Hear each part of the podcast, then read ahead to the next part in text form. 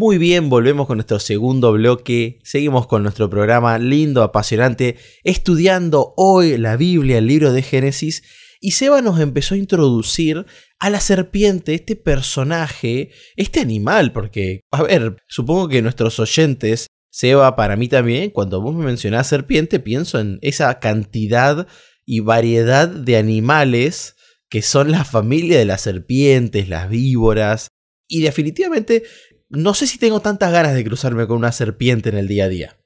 Vos sabés, Eva, que tengo una anécdota cuando éramos chiquitos. Fuimos a una exposición en una provincia del norte, Corrientes, donde vivíamos cuando éramos chicos con mi familia. Y mi hermano, él decía que le gustaban las serpientes. Él decía mucho que le gustaban. Pero tenemos una foto entre cuatro o cinco amigos, éramos muy chicos, agarrando una serpiente muy grande. Y en la foto que hoy la tenemos, a mi hermano no se lo ve con cara de feliz porque le había tocado la cabeza de la serpiente, ¿no? Obviamente estaba entrenada, no había riesgo, pero cuando él se encontró cara a cara con este animal, le provocó bastante temor, bastante disgusto. ¿Y, qué se nos dice de la serpiente, de este personaje que es definido, ¿no? ¿Qué, se nos cuenta acerca de él en la Biblia? Mira, me llama la atención porque son excepciones aquellas personas que, que gustan de este animal. En su mayoría todo nos causa un cierto rechazo un cierto temor. Cuando uno lo analiza, eh, es mucho más peligroso un perro que una serpiente. Esta es la realidad, ¿no? Este, los perros son buenos, y digo un perro porque es eh, tal vez la mascota predilecta, pero un perro, a mí me han mordido varios perros, pero que una serpiente te muerda es más difícil porque se arrastran, porque tienen cierta dificultad, porque no tienen un desplazamiento como lo puede tener un perro. Pero nos genera una repulsión. Si vos prestás atención en, el diálogo, usé mucho la palabra pero. Además de, ser bahiense, nativo de la ciudad de Bahía Blanca, provincia de Buenos Aires, donde se usa mucho la palabra pero, la tenemos que incorporar a nuestro vocabulario, el Génesis viene describiendo una maravilla y en el texto en hebreo, cuando se introduce en este capítulo, dice pero. O sea, ya este pero viene con una connotación negativa y este pero anticipa que introduce un personaje que es la serpiente. A lo largo de la Biblia, y uno puede ir al libro de Isaías, uno puede ir a otros libros, pero específicamente en Isaías 27.1 y Apocalipsis ni hablar, describen quién es la serpiente. La serpiente dice la Biblia que es el diablo, que es Satanás y que es engañadora. Acá me, me llama la atención porque el primer rol que cumple la serpiente Satanás es hablar. El animalito en esa época no era el animal que conocemos hoy, no era un animal que se arrastraba, era un animal mucho más bello, volaba, llamaba la atención. Y Eva, por supuesto, yo creo que se vio cautivada por un animal que le hablaba. ¿No? Se vio cautivada con un animal que le hablaba. Y le presta atención y la serpiente le dijo a la mujer, con que Dios os ha dicho, no comáis de ningún árbol del huerto. El primer comentarista de la Biblia es Satanás. El primero que empieza a comentar la palabra de Dios es Satanás. Qué peligroso esto, ¿no? Qué peligroso, porque ya aquí asentamos una base. No todos los que comentan la palabra de Dios son seguidores de Dios.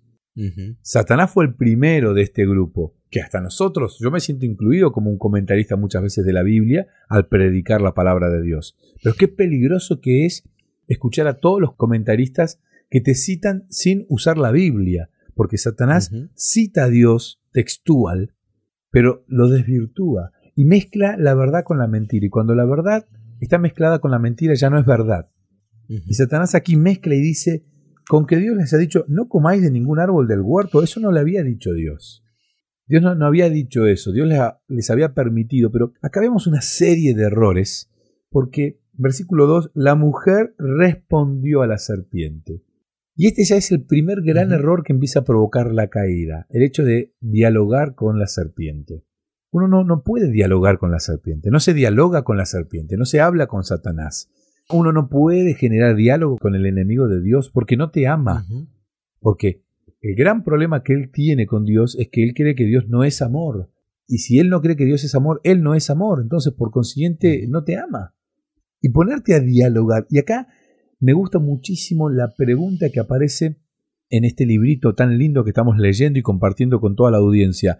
Si Satanás pudo engañar a Eva sin pecado en el Edén, ¿cuánto más vulnerables somos nosotros? ¿Cuál es nuestra mejor defensa contra sus engaños? Si él tentó, engañó a esta mujer perfecta, imagínate lo que puede hacer con nosotros seres totalmente caídos y pecadores.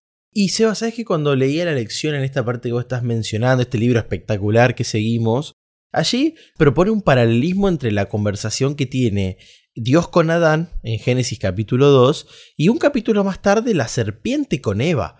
O sea, quiere decir que de alguna manera, totalmente mejor dicho, la serpiente estaba emulando los diálogos que Dios tenía con sus criaturas. Estaba usurpando un lugar que eso me, hizo acordar mucho a, momentos de la vida actual donde veo que el diablo intenta usurpar lugares que son de Dios, ¿no? Como por ejemplo cuando vemos que hoy hay formas alternativas para cosas cotidianas como el amor, la familia, la educación, cosas que Dios las instituyó de alguna manera y nos indicó de qué manera eran las cosas o cuál era la mejor manera de vivir aspectos de nuestra vida. Pero Satanás es como que viene a proponer una nueva forma, ¿no? Y la pregunta que yo me hago es que la serpiente le habla a Eva de dos cosas, y la lección dice de la muerte y el conocimiento del bien y del mal. ¿Qué le dice a Eva en torno a eso? ¿Y por qué eso fue una tentación para Eva? Sí, era perfecta. Tenía cualidades que hoy yo ya no tengo. Quizás la altura es una de ellas, quizás la belleza es otra, quizás la agudeza mental. Pero para ella le fue una tentación que le hayan hablado de la vida, de la muerte y del conocimiento del bien y del mal. ¿Qué es lo que fue atractivo para Eva? Bueno, a ver, él le habló del conocimiento y de la inmortalidad. O sea, él le habla de un tema que a nosotros nos fascina, que es el tema de la inmortalidad, porque en el diálogo la mujer le responde, del fruto de los árboles del huerto podemos comer. Claro. Pero el fruto del árbol que está en medio del huerto, dijo Dios, no comeréis de él ni lo tocaréis para que no muráis. Entonces la serpiente le dijo a la mujer, no moriréis, pero Dios sabe que el día que comáis de él, serán abiertos vuestros ojos y seréis como Dios, conocerán el bien y el mal. O sea, vas a ser como Dios. Esa fue la gran tentación que la serpiente le hace a la mujer. Vas a ser como Dios. Vas a conocer todo. Hoy, a veces, yo estoy convencido que hay cuestiones en la vida que para uno entenderla, o sea, siempre digo lo mismo y lo reafirmo, uno conoce mucho mejor a Dios cuando es padre. Eh, Leo me ha escuchado esta frase muchas veces y es una idea que tengo muy fija. Hoy al comenzar el día muy tempranito, le cuento a la gente, vivo en una casa que tiene dos, niveles y tenemos dos baños, uno arriba que está junto a la habitación nuestra y otro eh, abajo junto a la habitación de los chicos. Nosotros tenemos tres chicos, Juan Sebastián es el más pequeño y es el del que más hablo, generalmente Nazareno es más tímido, es más grande, y trato de no, exponerlo con historias porque ya está en una etapa de adolescencia donde todo lo que yo comento por ahí este, se le puede volver en su contra. En cambio, Juanse es un desinhibido total y él no tiene problema. Me estaba lavando la cara, los dientes hoy temprano a la mañana y la puerta del baño tiene un vidrio esmerilado y cuando miro lo veo a Juan separadito para saludarme, ¿no? Y el abrazo de, de Juan se fue realmente tan, tan, tan reconfortante, tan tierno, tan, tan gentil y las palabras de él al comenzar el día fueron tan especiales que yo no me siento Dios, pero en ese gesto de abrazar a mi hijo a veces entiendo un poquito más a Dios o percibo algo de, de ese gran amor que Dios nos da a nosotros. Y cuando uno es padre, muchas veces sabe que el hijo va a cometer errores y le van a llevar una consecuencia, pero el hijo no experimentó, no vivió, no lo vio, y es como que eso le genera una tentación. Naturalmente nos ha pasado a todos. A Eva le pasó esto. Ella quería ser como Dios. Ella le, le, surgió, ¿cómo que voy a conocer el bien y el mal? Ella conocía solamente el bien. Y la palabra para referirse a ese estado de pureza realmente la palabra en hebreo nos habla de la relación que tenían ellos y de la relación que van a tener después, ¿no? Porque esa palabra se transforma en una palabra que se usa con Satanás, que es harum, que habla de la astucia. Y entonces ellos pasan de ser esas personas inmaculadas, puras, inocentes, a ser personas con esa cierta astucia con la que tenía Satanás. Por eso, la gran tentación fue, vas a ser como Dios y vas a conocer el bien y el mal. Wow, esto quiere decir que quizás un aprendizaje para nosotros en este momento de la humanidad es dejar que Dios sea Dios. No querer nosotros ocupar el lugar de Dios en nuestras vidas, en la vida de otros, en el mundo, en nuestra iglesia, en nuestros círculos, sino que tenemos que dejar que Dios sea Dios. Porque en este caso Eva intentó de alguna manera reemplazarlo en su propia vida, ¿no?